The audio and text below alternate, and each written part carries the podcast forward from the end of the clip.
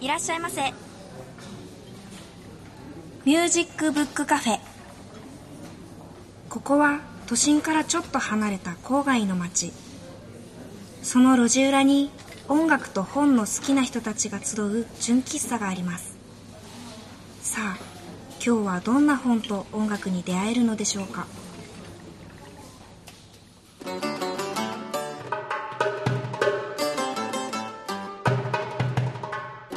皆さんこんにちは。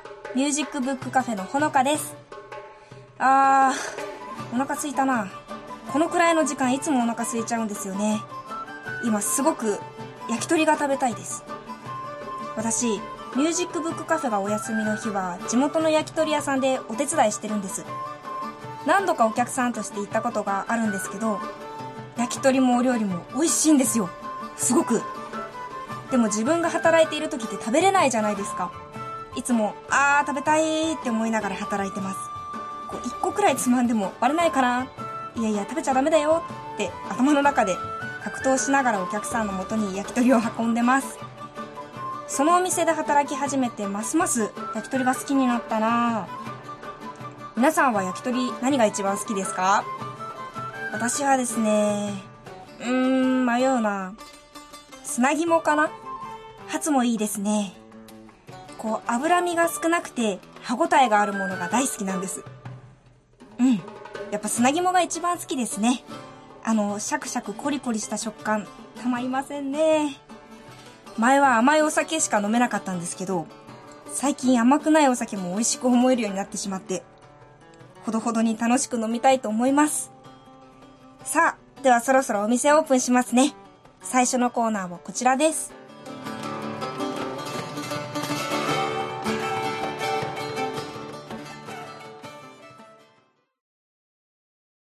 でトーク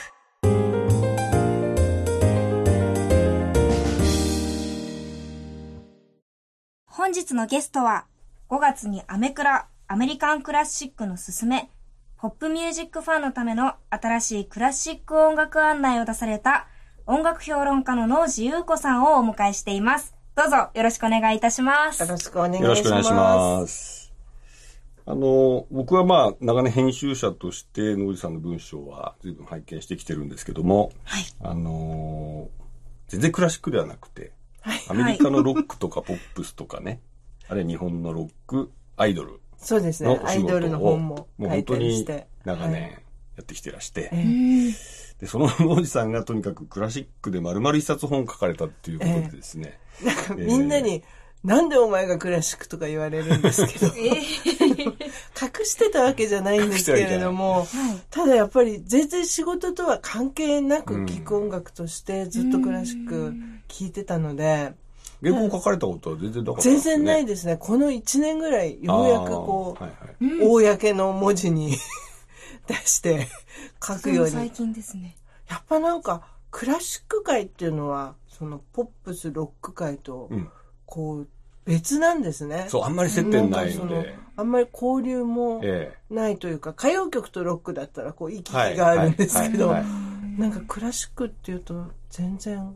そうですね。ええそういう書き手の人たちも、ほぼ交わってないんじゃないですかね。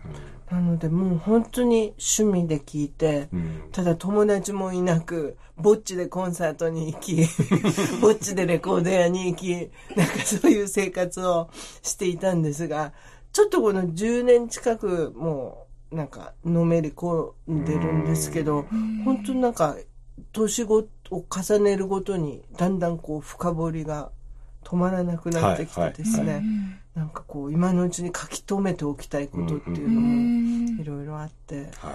はい。なんかその辺のこう、なんていうの、咳を切ったようにというか、あの、その、楽しいワクワクがね、はい全編みなぎってる、もう本当楽しい本なんで、ちょっと画期的にクラシックの本としてはすごい楽しい本だと思うんだよね。読みやすい。ちょっとないです。掟破りな感じは、いや、どんどん破っちゃってる。その、ですけど掟破りがこの私、私なんかもう特にこうまさになんですけど、ポップミュージックファンのためのだのための何しろもう掟破りをしてくれるからこそ読みやすいっていうのがありますよだっね。てほとんど世界初じゃないですか、こんな本。こんな起きてこんなって。こんなって言わないでください。こんな素晴らしい本って意味で。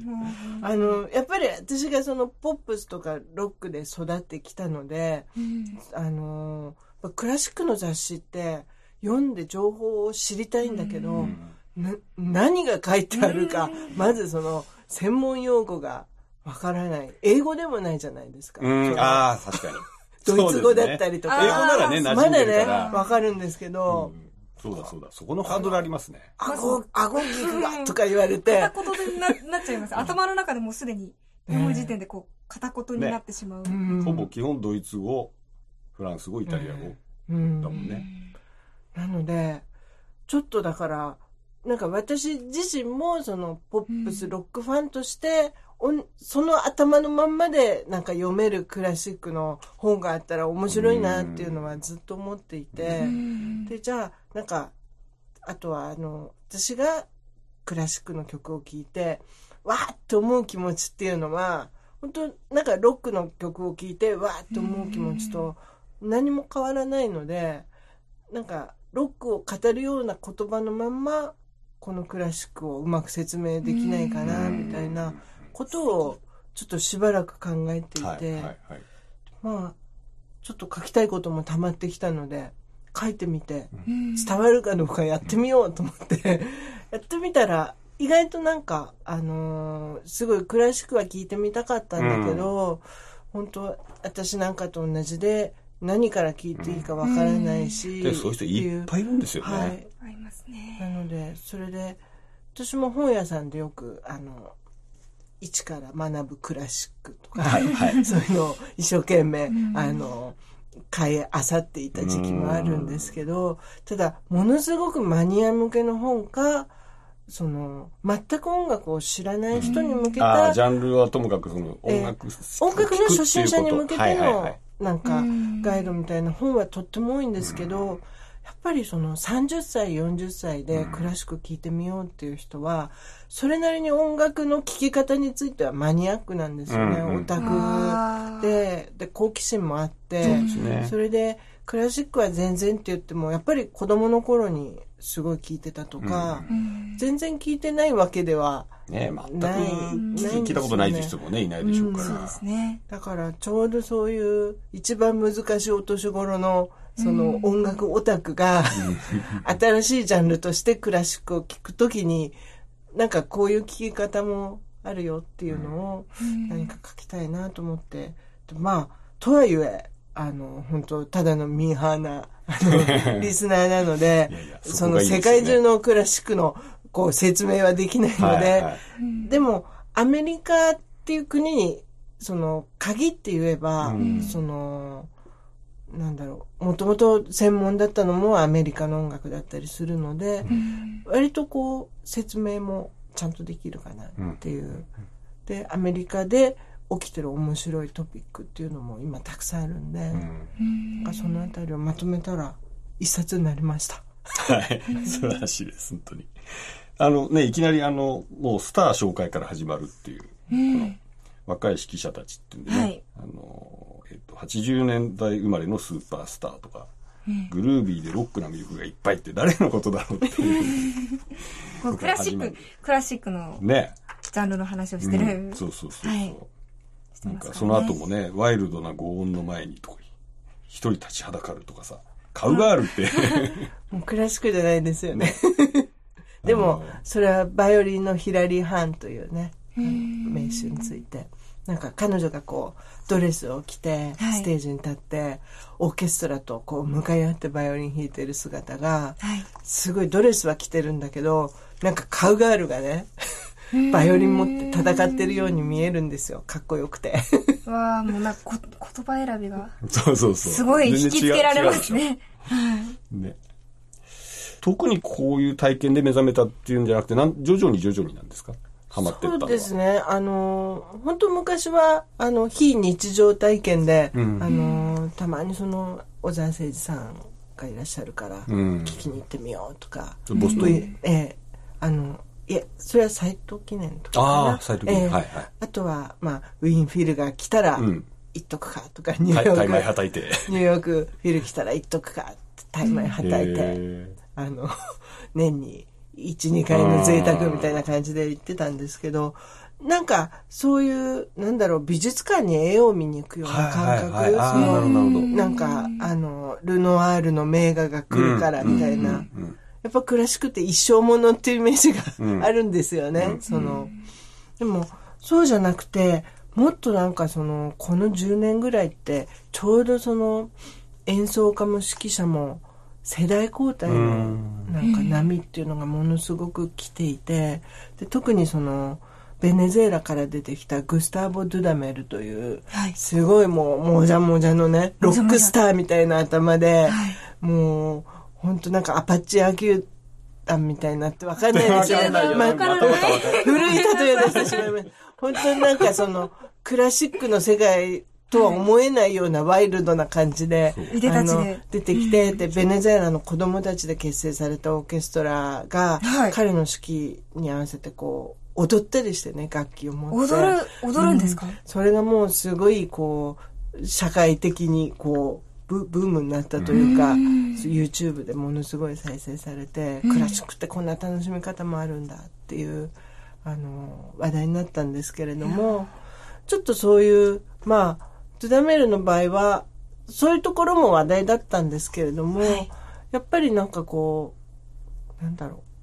そういうトリックスターみたいな感じではなくて、んうんうん。やっぱ新しい世代の新しい価値観の提示みたいなことをやってる気がしたんですよね。その本当に古典を今の音楽としてなんかこう生き生きと演奏するうん。若い人たち、20代30代の。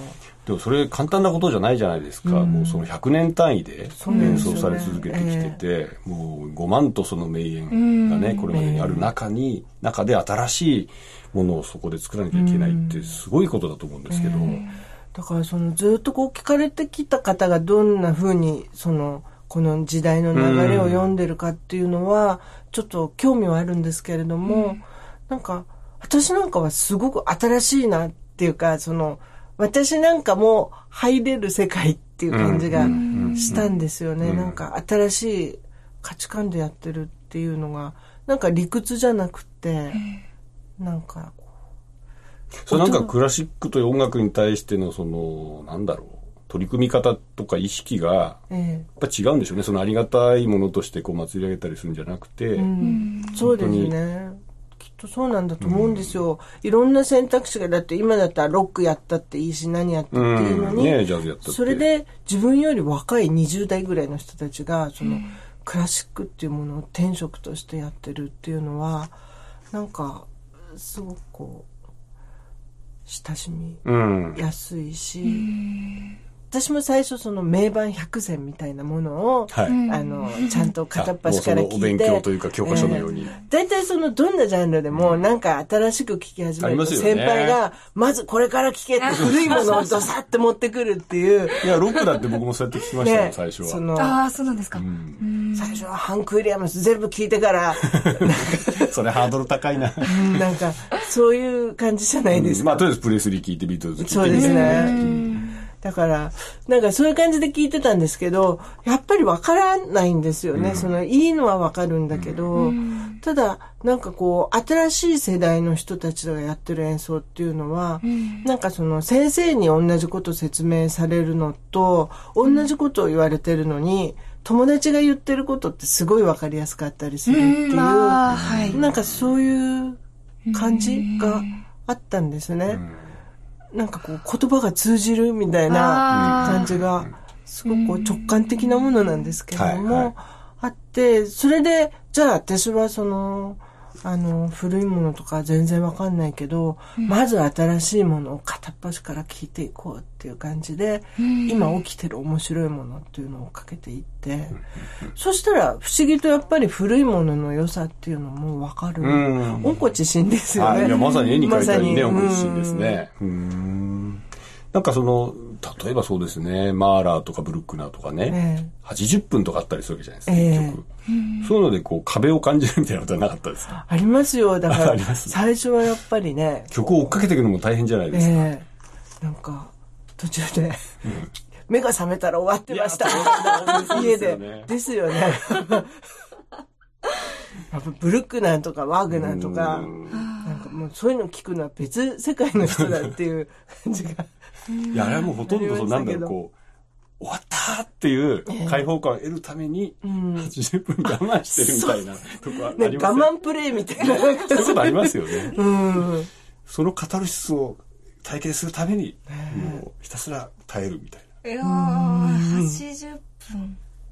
でも、なんか聞き方ですよね。やっぱりずっと私は3分とか5分の曲の聞き方で体が慣れてるから、うん。でもやっぱりだんだんその40分、50分の曲っていうのが当たり前っていうふうに聞いてくるとう、ん。なんか？自分の体内時計みたいなのが変わってくる。すごい。人間的に穏やかになるんですか？やっぱ クラシック聞くと、そうですか。こう長いこう、あ まあ落ち着いてなきゃ聞いてらんないですからね。えうーくときは、もう、聞くことだけにあ、そう集そう。中するんですか？どうなんですか？何かながら？ではなくて、あ、でも今はもう慣れたもんね、ながらでも。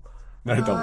ええ加えタバコで、あの、はしないですけど、雰囲気的にはなんかもう、加えタバコでブルックな聞いちゃうよみたいへー。な感じになりましたって、今ってどうするんですか？そういうじゃあちょっとこの辺で一曲おすすめを、そうですね。じゃあいただきたい、とその思うんですけど、ぜひあの、私のええ、おすすめは愛するアンドリス・ネルソンスという、今、ボストン交響楽団はい。というの指揮者ですね。のうん。ねあの音楽監督で、なんか小沢誠二以来の、もう、名コンビと、ああ、ももう地元でも言われて、いいね。えーちょっとあの、大物の風格が出てきた感じなんですが、はい。曲は？はい。えーブラームスの交響曲第4番から第3楽章をう、はい。聴いていただきたはいい。と思いじゃあます。聴いていただきます。えー、アンドリス・ネルソンス指揮、えーボストン交響楽団で、ブラームスの交響曲第4番から第3楽章を聴いていただきました。はい。はい、ほのこちゃんどうですか？えー、どうですか？困るよねどうますか？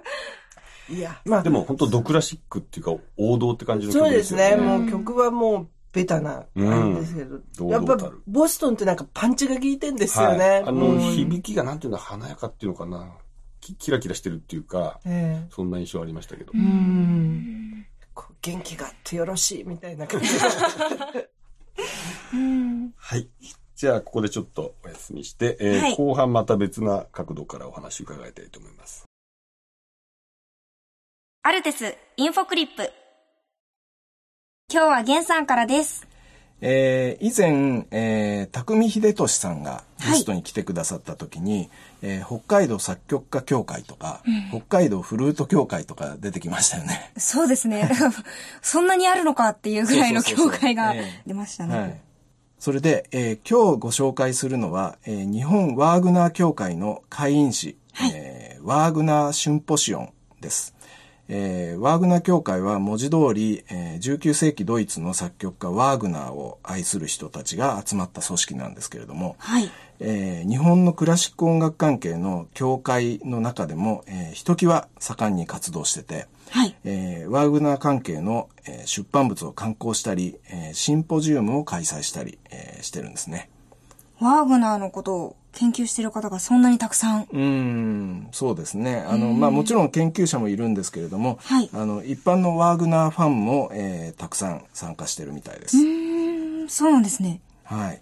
あの、それで、そのワーグナー協会が年に1回刊行しているのが、えーこのワーグナーシュンポシオンっていう雑誌で、えー1981年から、えー毎年、もうだから37年になるらしいんですけれども、あの、毎年出版されてるんですけれども、えー今年から、えーアルテスでそれを出版させてもらうことになったっていうことなんです。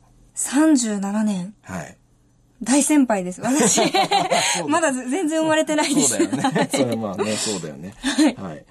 えーまあその今回のね、あの、ワーグナーシュンポシオン2017っていうんですけども、えー今回は関東に、えーワーグナー指揮者としても名高いダニエル・バレンボイムさんのインタビューが掲載されていて、はい。えーその他、えーワーグナーの呪縛1っていう特集では、えーいろいろな研究者が、えー例えばブラームスとかニーチェとか、はい。ヒトラーとか、えーそういったワーグナーに呪縛された人たちについて、えー一本一本論文を寄せてるんですね。えーそれから、あとはその国内とか海外の、えー上演報告とか、えー文献紹介それから、まあ、そういった、あの、最新情報も満載されています。呪縛って、はいなんだか怖い言葉が。ええええええそれに呪縛1っていうことは続きが、そう。あるってことです呪縛2っていうのが、あの、まあ、来年はワーグナーの呪縛2と題して、はいえー今度は、えーワーグナーを呪縛したものをは扱うという話です。あ、ワーグナー自体。はい。はい。まあ、というわけで、えーワーグナーシュンポシオン2017は、えーアルテスパブリッシングから、えー7月18日に発売の予定です。今日は音楽評論家の農地優子さんをお招きして、新潮、アメクラ、アメリカンクラシックのすすめについて、ハチさんと一緒にお話を伺っています。はい、えー、よろしくお願いしまお願いよしろしくお願い。します。楽しいです。す。よかったです。う わ、こっちも嬉しいですね。楽しいですけど。嬉しいですね。なんか、クラシックな話をこうやって、人とできる日が来るなんて。えっと、ノイさん本当最初におっしゃってた通り、あの、誰にでも通じるね、普通の言葉でクラシック語りたいんだって。で、えっと、これ前書きだったか後書きだったかごめんなさい。あの、私のように英米ポップミュージックで育った音楽ファンに向けて、よりカジュアルなクラシックの楽しみ方を提案したい。で、あるいはクラシックのファンにも、ブライアン・ウィルソンやパンチブラザーズを紹介したいんだっていうに書かれてたんですね。ちょっと夢は大きくっていう感じもう本当にこんなクラシックの本ないよっていうあれなんですけど、ブライアン・ウィルソンとかパンチブラザーズって言っても、ほのかちゃんはピンとこないよね。そうですね。はい。でね、このクラシックと、まあ、ブライアンソンってビーチボーイズの、まあ、その、リーダー的存在で、まあ、アメリカの、なんだろうな、ロック史と言ったらいいのか、ポップ史というのか、ええ。ー歴史にの残ってるって、生きてるけど、人なんだけど、あのーどう繋がるかって、やっぱりパッとね、うん。えっていうか、意外な感じあると思うんですけど、そうですね。ただ、やっぱりそのペットサウンズ、ビーチボーイズのペットサウンズだったりとか、あの、60何年でしたっけ ?6 か7かその辺ですよね。の名盤。ええペットサウンズスマイルっていう、その、まあ、アメリカロックの金字塔と言われているアルバムが、その、ティーンエイジシンフォニーっていう、その、ティーンエイジャーのためのシンフォニーミュージックっていう、そういう触れ込みで、こう、世に出たわけですよ。うんうんうん。で、当然その、まあ、ロサンゼルスの、そういうストリングスセクションもはい。配して、うん。割とこうスコアミュージックみたいなことをやっていたりとか。だから、ちょっとその、なんだろう、ものすごいこう、大風呂敷で言っちゃうと、例えばヨーロッパで、その、その土地土地の、その民族音楽みたいなのを取り入れた国民楽派みたいな、うんうん。そういう音楽のあり方っていうのが、アメリカは少し遅れて、はいはい。例えばロックンロールとか、そういうものとクラシックっていうのが、ああ、だからロックンロールはもうアメリカの民族音楽みたいなもんだっていう、そういうことですよね。なんかそういう大きい捉え方はいはい。を将来的にはされていくのかな、みたいな、そのアメリカにとってのそのクラシック音楽っていうのは、そういうなんか、アメリカならではのポうん。ップミュージックのあの、ものだったペッりもすトサウンズ。は、えっ、と、ストリングスのアレンジャーとかが当然入ってたわけですそうよね。ですね、ええもう入っていて、ええあと、まあ、バンダイク・パークスですよね、キーパーソンになってるのは、あの、特にスマイルというアルバムでは、あの、バンダイクパークスの説明すると大変だけど。そうですね。でも、彼なんかが、私たちなんかやっぱポップミュージック聴いてるそうですね。ロックっていうのもポップと言って。ええうんやっぱ彼がすごいクラシックについて教えてくれたことって多いんじゃないかと思うんですよね。あの、例えばど、どんな感じで？ラ、ラベルうんうんとか、うんモーリス・ラベル。ええうんあと、ゴッドチョーク、はいはいはいゴッドシャルクですかね。なんかそういう、割と、なんか、ポップファンが聴かないクラシックの作曲家っていうのを教えてくれたり、で、彼が影響を受けてるっていう、そうですね。ですよね。うんだからなんかこう、下地はあるんですよね。クラシック聴いてないっつっても。あーなるほどねビーチボーイズが好きだったりとか、ええそうアメリカのそういう、ものすごいこう、ロックンロールとはちょっと違う、ポップ音楽聴いてる人っていうのは、ビーチボーイズもあるし、あとあるいは R&B の、そういうフィラデルフィアソウルとか、うん。ああいうものは実はストリングスを弾いているのはフィラデルフィアの管弦楽団の人たちが。そうソウルミュージックで、まあ、その流麗なストリングアレンジでね、なんか出るようにみたいなのあるんだけど、ヒット曲とかでも。うん。で、もう一人その、ここで、えー本の中で挙げられてるパンチブラザーズ。はい。これまあ最近本当にすごく評判のいいというか話題の、ねこれまあなんて言ったんですか、ブルーグラス。そうですね。ブルーグラスでフォーク、うん。あとはまあ、最近アメリカーナって言われてる、うんそのアメリカの、まあ、伝統楽全部ひっくるめたうん新しいジャンルと言われている。アメリカーナっていうのもまた一言で説明しづらいんですけど。まあ、カントリーとか、ブルーグラスとか、はい。まあ、トラットとかそういうのうんを、まあ、全部、ま、まとめましょうみたいな、あ ざっくりした、ロックとかジャズとジャンルなんだけど。かい。ろいろ出てきたけど、まあその土壌を作ったようなそのアメリカの古いー歴史を持った音楽。うん。でも、その、パンチブラザーズの中心メンバー、クリス・シーリーっていう天才マンドリン奏者がいるんですけど、彼なんかはそのパンチブラザーズを説明するのに、うん。俺はマーラーの交響曲みたいなことをブルーグラスでやりたいんだよ。また、またもうわけのわからないというか私の本よりわけがわかんそない。うですね。そう言われて壮大なテーマでしょバンジョーとかマンドリン弾く人たちなんだよ。ねうんカントリーだよ。はい。言ってみれば。うんでも彼はその、マーラーがこう自分に語りかけてくるような、うんそのうわーっていう気持ちを、うん自分のその、パンチブラザーズっていうのは典型的なブルーグラスの編成ですから、うん。えーギター、バンジョー、マンドリン、フィドル、ウッドベースっていう、はいはい。そのストリングバンドですけど、なんかそれで、マーラーの世界観出すんだっていう、うんうんうん。でも、私はすごいわかるんですよ。もう、友達になりたいぐらい、友達になりたい。う んその気持ちは。うん。実際、それで、あのーものすごい何十分の組曲みたいな曲をやっていたりとか、確かにね。はい。あと、ドビッシーの曲とか、スクラービンの曲とか、うんうんうんそクラシックの、あの、作品取り入れたり、まあカバーしたというか。はい。で、今、クリス・シーディは、あの、ヨーヨーマさんと、チェロのヨーヨーマと一緒に、ねバッハトリオと、あの、銘打ったうんうん、バッハを演奏するトリオを結成して。もう一人いるわけえですね、。もう一人エドガー・メイヤーという、これもクラシックの人とも言える。なのかな？クロスオーバーですよね。ブルーグラスもやるし、ジャズもクラシックもやる。三人で、あの、アメリカのコンサートホールを回って、バッハの、バッハだけをやる。ばっかりやってるんですか？うん、これがまたそ大受けで。ちょっとアメリカ面白いことになってますよ。だってそんなブルーグラスうん。の人とねクラシックのスーパースターがアメリカのそういうシンフォニーホールではい。バッハやって、イエーイとか言われてるんですよ。イエーイって言ったらダメでしょダメやっぱりですね。クラシックのコンサートはサントリーホールで、はいイエーイとか言ったらつまみ出されますけど。ね、ブルーグラスとバッハなんて一番遠そうな音楽うだんでも、あの、ブルーグラスって、やっぱりアメリカの室内楽なんですよね。なるほど、なるうん。あの、アコースティックな弦楽器で。はい。そのアンサンブルミュージックで、うんうんやっぱりその、なんだろう、い一音違ってもうん世界観が崩れてしまうっていう、すごい緻密な、うんなんか、あのなんだろう、ウエスタンハットかぶってうん、お気楽な音楽みたいに言われるんですけどって、いうのとは違う。えー実はやっぱり、すごく、多分だから、アメリカなんかクラシックすごい遅れている国じゃないですかうん。建国した時にはもう、ヨーロッパにはものすごい素晴らしい作曲家がいっぱいいたような。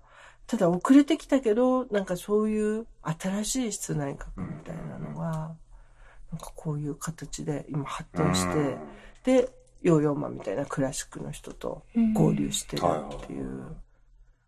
なんかね、僕も本当、これ本読んでちょっと刺激されてね、その辺、ググってみたりしたんですけど、あの、とにかく CD いっぱい出てて、ええちょっと聞ききれないぐらいあるなと思って。そうですよね。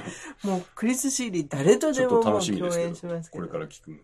うんじゃあちょっとその、えっ、と、パンチブラザーズを聞かせていただきましょうか。そうですね、はいぜひ。あのーライブでもすごいよくやっている曲で、MC、お決まりの MC が、えーこれから古いブルーグラスの曲をやります。古いブルーグラス？ねはい。で、ドビュッシーの曲をやるわけですよ。で、嘘なんだけど、ドビュッシー先生の最後の言葉は、お前らこの曲をソリッドに弾けよ。っソリッドに弾け。うん。とご機嫌にならせよって言ったのが、ドビュッシー先生の最後の言葉でした。っていう、それで場内大爆笑みたいな感じで、なんと、あのードビュッシーの何を？ベルガマスク組曲という、はあはあはああ。の、もともとピアノピアノ曲ですよねはい、はいの中からパスピエという、はい、あの、部曲を、はい。はい、聴いていただきたいと思います。パンチブラザーズでパスペをお聴きいただきましょう。パンチブラザーズで、えーこれアルバムタイトルは、とっても読みづらいタイトルなんですけど、日本語では、は、輪行ブルースという、まあ輪行、あれですね、携帯とかの青白い光が、はい。はい。というアルバムから、ドビュッシーのパスピエを聴いていただきました。はい。はい。それで今日ちょっと野地さんに、ええあの、教えていただこうと思ったのが一つありまして、はい。オペラなんですけど、いやいや、私に聞いたって無駄ですよ。そんなことおっしゃらず。あの、僕本当に唯一苦手と言えるジャンルなんですよね。ああ。なんでですか？あんまりないんですけど。あんまりそううんお芝居が好き。はい、あの、音楽になんかお芝居っぽい要素が入ってくるとん、割とダメで。うんなんでですか？いや、なんでだろうね。そっちの方が、な、なんて言うんですか？ちょっとこうシアトリカルなシンガーとか苦手なんですよ。あそっか。じゃあ、え、じゃあ演奏会形式とかだとだったらいいのかもしれないですね。ね。ああ。私はお芝居とかも好きなので、あ、芝居だけならいいんですけどね。うん、オペラは、なうんか、ん。こう、オペラもだからその、交響曲とかと一緒で、見方がわかると、わうん。からないと最初はあの、私だから映画のライブビューイングを自主トレとして本にも書いたんですけど。はい。え見に行って、大体寝落ちしてたんですよ、最初。見た頃はやっぱ。りですか、モーツァルトとかそういうのから見に行ったんですそうですね、もうモーツァルト見たり、うんうんまあ、椿姫見たり、うん普通の、あの、定番をはいっぱい見てみたんですけど、うんうんやっぱり最初はなんて長いんだろうと思って、うんでもなんか最近慣れてきて、あの、当たり前に、うんのな長さのものとして、はい。もう、ワーグナーもいけちゃうぜ、みたいなお、。すごい。え、それは、うんなんだろう。だいたいストーリーももう頭入ってて、そうですね。今ここでは何歌ってるみたいなことは分かるようにならないと難しいですかね、逆に。まあだから、もう歌詞とかはやっぱりわからないし、その大役はある程度頭に入れていくっていう感じですけれども、大体ストーリーが分かって、まあ、自分の好きな曲っていうのも、うん。いくつか出てくると、なんかやっぱ、オペラってこう、ちょっとこうトランス状態にななっちゃいますね、私は。すごい、なんか別世界にいて、で、その、話なんかものすごいこう矛盾してたり、うんうんこうん。う、ベタだったりとうん。か、なんか案外絶えなかったりね。あ、あらすじ自体はなんかこう時代遅れだったりするのに、もうなんか終わると涙が、涙が出てもうしょうがないみたいな。でも高いからですね、やっぱこ高いから。う、来日公演のオペラとか高いので、あの、はい500円玉貯金を。お大体ね、何年かに一度大きい歌劇場が来るんで、それに向けて500円玉貯金。やっぱりね、クラシックっうんうてん、お金がかかりますす。ー大変だ。コンサートがやっぱり高い。そうですねえ。ーでも、本当にそれに変え難いですね。うーうんん。あの、そのオペラで言うと、ええ。あの、ベルカント商法、はい。あの、だから独特の発声もちょっと苦手なんですけど、そこは抵抗なかったですか？でもこう、すっきりしませんか？逆にスッキリするんだ。う。ん、私、山下達郎さん大ファンなんで、えええええ山下達郎さんやっぱロックンロール界のベルカント男なので、ですね。なんかあの発声の、あの声のなんかこう、そうか。ええ達郎さんがもっとすごくなったと思って聞けばいいのか。うん。達郎さんもだから、Be My Love とかね、ええあのマリオ・ランサの歌ってたりして、はいなんかやっぱり声の出し方が一緒だから、あそこうつうですか、つながって聞こえるみたいな。ことを言う人もいるそれは考えたことなかったでうすね。ん。全然そのタイプは違いますけどね、ええもちろん。うん。うーん。なんか、そうですね。やっぱり、オペラって少しこう、また入り口が違うの。でも、きっとブリティッシュロックとかほ、例えばクイーンが好きな人とかはええ、オペラとか全然いけるんじゃないですか？なんか、イギリスってやっぱりこう、オペラ的なものとロック的なものって親和性がめちゃくちゃ高いじゃないですか。でイギリスのロイヤルオペラハウス、ブライアン・メイとか普通に見に来てたりして、なるほどね。なんかおすす、これ、とりあえずじゃあこれ聞いてみたらみたいななんかあります？オペラ、え何オペラで。オペラでですか？入門にこれがいいんじゃないかって。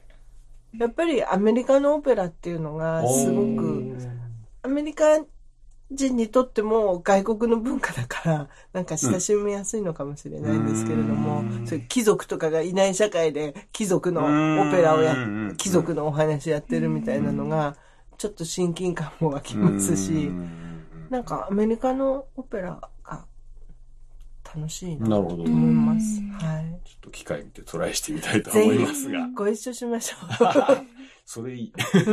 ぜひ。それであの、今クラシックをね、聴こうと思うと、ええはい別にそのコンサート行ったり CD 買ったりしなくても、うんすっごく聴けますよね。う。そうですね。だから、クラシック入門するにはすごくいい時代だなと思うんですけれども、あの、まあ、まず例えば、あの、定額聞き放題で。ストリーミングサはい、ービスですね。ストリーミンはいグサービスで、どんどん新しい新譜を聞くっていうのもできますし。新しい録音もだいぶ入ってるんですか？そうですね、新しいものは、あの、いっぱいうーん。あるので、なんかそういうので、割とこう、バイブレーションの合う、バイブレーション。あの、演奏家を見つけるっていうのも楽しいです。あとはい、ネットラジオですね、今、その、各都市にネットラジオありますから、ええ。で、アメリカで言えばニューヨークフィルとか、えー、フィラデルフィアとか、ロサンゼルスフィルとか、定期公演の、あのー演奏を中継するんですか？中継っていうか、ライブ番組が、うん。あの、ネットラジオで聴けるので、なんかすごい一番旬の面白い演奏が聴けますね。あとリアルタイムでね、聞けちゃうってことですよね。あとは、ちょっと有料ですけど、ベルリンフィールとかも、あの、映像ではいはいはい。ライブの配信してたりとか、ええええなんか、あの、家にいながらね。オタクになれる、え えしかも結構いい音で聞けたりするそうでわけでしょ。すね。音もどんどん良くなってるんで。代ですよね。はで、なんか今年なんかすごい楽しみにしてるコンサートとか、あの、秋にいよいよあの、ボストンシン、ボストン交響楽団とアンドリス・ネルソンあさっき聞いた。が。はい。はい、あの、さっき聞いた、コンビで初来日っていうのうがあって、もう見たことないんで、これが一番 今楽しみですね。全部聞きに行かなきゃいけないんじゃないですか？はい。で、あとあの、オペラで言うとええ来年、えっと、ローマ歌劇場が、えっと、椿姫を持って、あの、引っ越し公演で来日するんですけれども、これが、ソフィア・コッポラが演出をしていて、はい。バレンチノが衣装を担当していて、ね。えーで、あの、美術とか、バットマンとかの映画を手掛けてる、すごい映画界の有名な。人がやってたりして、だから、オペラファン以外、クラシックファン以外にもすごい話題になると思うんですよ。見に行きませんか行こうかな。財布と相談。ねはい。そのために貯金をしております。はい。そんなこんなで、あの、楽しみ尽きないと思うんですけど、今日本当どうもありがとうございました。ありがとうございました楽しかったです。ありがとうございました白沢達夫の隣にある古学。白沢達夫です。このコーナーでは毎回少し古い時代のクラシック音楽をご紹介していきたいと思います。ミュージックブックカフェ。本があるならぜひ CD の話もしたいですよね。ヨーロッパのクラシックシーンの最前線から素敵なアルバムをたくさん輸入している株式会社マーキュリーの取り扱う CD から音楽を選んでいきます。かかった音楽が気になったら番組のウェブサイトでチェックしてみてください。音楽は聴く人の耳に届いて初めて出来上がるのではないかといつも思っています古楽が面白いのは私たちが古い時代の音楽に今新たに出会って新鮮な気持ちで聴くことで大昔に作られたはずの音楽が全く新しい体験につながるそういうところかもしれませんけれどそういう大昔の音楽はどうやって今まで残ってきたのでしょう？楽譜など発明されていない頃、音楽は口伝えで、いわゆる耳コピの連続で伝えられてきました。それでは複雑に音が絡み合うような音楽は、ちょっと伝えていくのは困難です。それで徐々に音を記録していく方法、つまり楽譜というものができてきました。音楽を書き留めておくことができるようになるともっと複雑なことをしたい。複雑な音楽を楽しみたいと考える人も増えてきます。例えば、いくつものメロディーがいっぺんに進行しているような音楽であるとか、そういう複雑なことを思いつくのは知識人。つまり当時で言えば難しい神学を勉強してきた教会関係のお坊さんたちがほとんどでした。それで結果的にお祈りの時間に唱えられる教会の音楽が一番複雑な音楽の最先端になってきました。それは美術や建築など最新の技術は大体教会に集まってきた。そういう時代のことです。これからおかけしようと思っている音楽もまさに教会での祈りのための音楽です。何筋ものメロディーが同時に続いていく、いわゆるポリフォニー音楽というものです。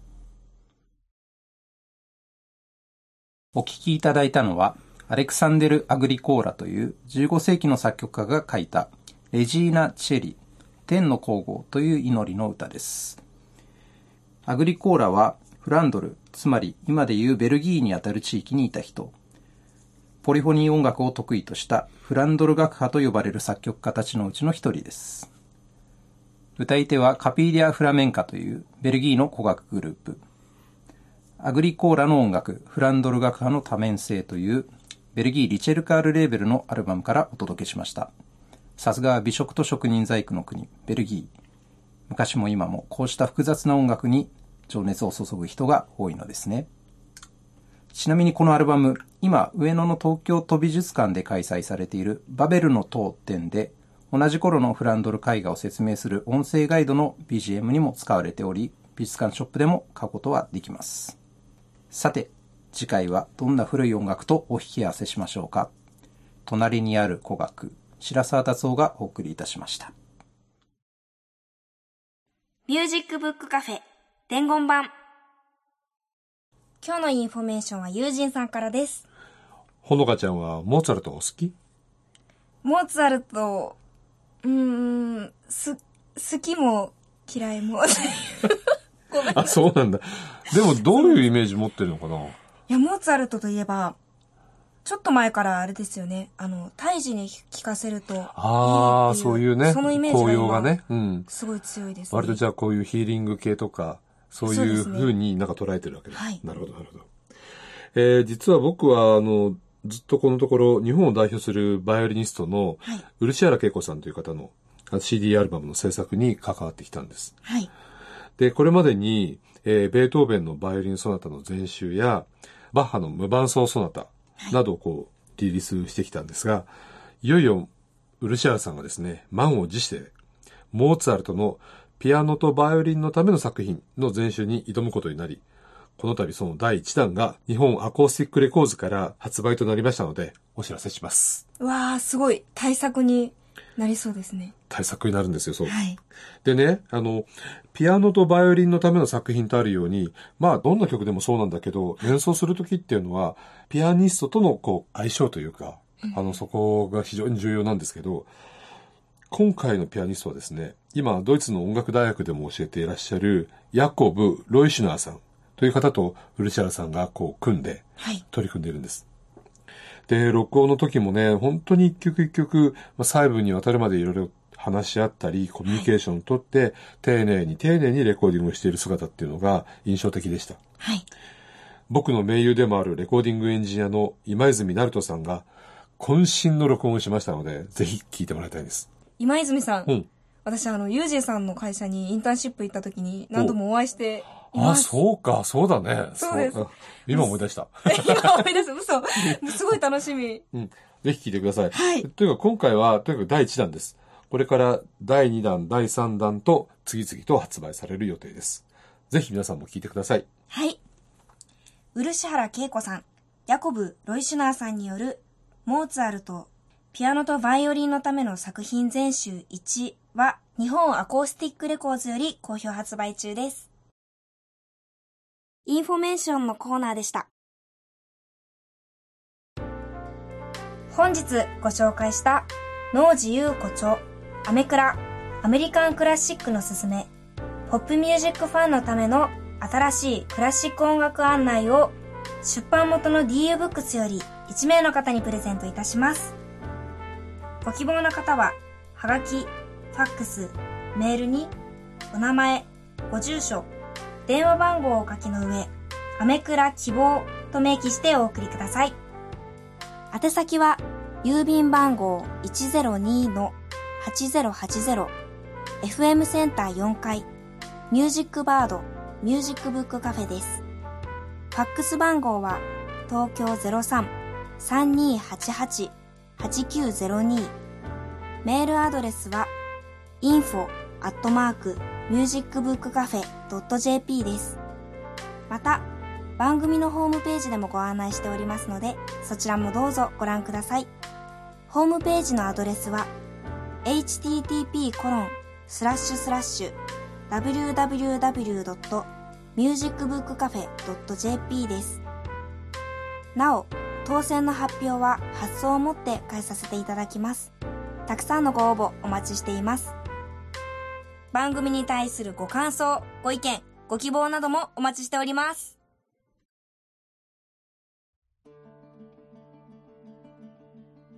いや、さっき休憩の時にマスターが、夏といえば初恋だよねっていう話を。いや、夏な感じはしませんけどね。どっちかというと春とかの。なんかあるんですか？エピソいやあるのいードがっ。ぱいあるんだけど。いっぱいある。初いっぱいがいっぱいあって困っちゃうんだそれもどうかな。初じゃない。いや、でもね、やっぱりね、幼稚園の時だったね、やっぱ初恋。本当本当のね、なんかこう、初恋っぽいな。本当の、嘘本当のがえそうそうそう。ま本当じゃないのもっとあ、早いいや、そうそうそう。いや、そのことなんだけそう。先生とかじど。ど。うん。うん、あの、ちゃんと近くに住んでたね。女のなおみちゃんって女の子。なおみちゃんうんちゃんそうそうこれ聞いてたらもしかそう。いや、すごいね。ね。同い年ですか？おな、お、同級、幼稚園の同級生だね。あ、同級生って話あ近所に住んでたみたいな聞いた。でもそういうのあるでしょ？ないよ。え、ないの？初恋いつ？初恋ね。いつだろうね。?3 年生？ああ、そうな3んだ。年生か。仲良く一緒に。いや、僕はね、その、直美ちゃんとね、あの、あるお友達のお家に行って、そのお友達が、あの、アイスクリーム食べてた。はい。うんたら、なんか僕がね、ものすごくね、物欲しげな顔したら、直美ちゃんがパーッと逃げて、ね、お僕追っかけてたら、どうしたのって言ったら、私ね、物欲しげな顔する男の子大嫌いって言われて、それ幼稚園の発言と思わない。それ以来僕はそういう顔をしないように努めてます。じゃあお店閉めますよ。はい。はい。ちょっと待って。もっと詳しく聞きたいから、じゃあとりあえず閉めて、閉めて詳しく聞きましょうすご。いな、それは。来週も音楽の方に関するホットな話題を素晴らしいゲストと共にお送りいたします。どうぞお楽しみに。それでは皆さん、さよなら。さよなさよなら。なおみちゃん聞いてますか？ミュージックブックカフェ、出演、坂本雄二、木村玄、鈴木茂、新坂ほのか。録音、編集、大久保玲奈、阿比留良平、青木祐希。企画、構成、制作、友人プランニング、アルテスパブリッシング。制作協力、城西国際大学メディア学部。以上でお送りいたしました。それでは、来週もどうぞお楽しみに。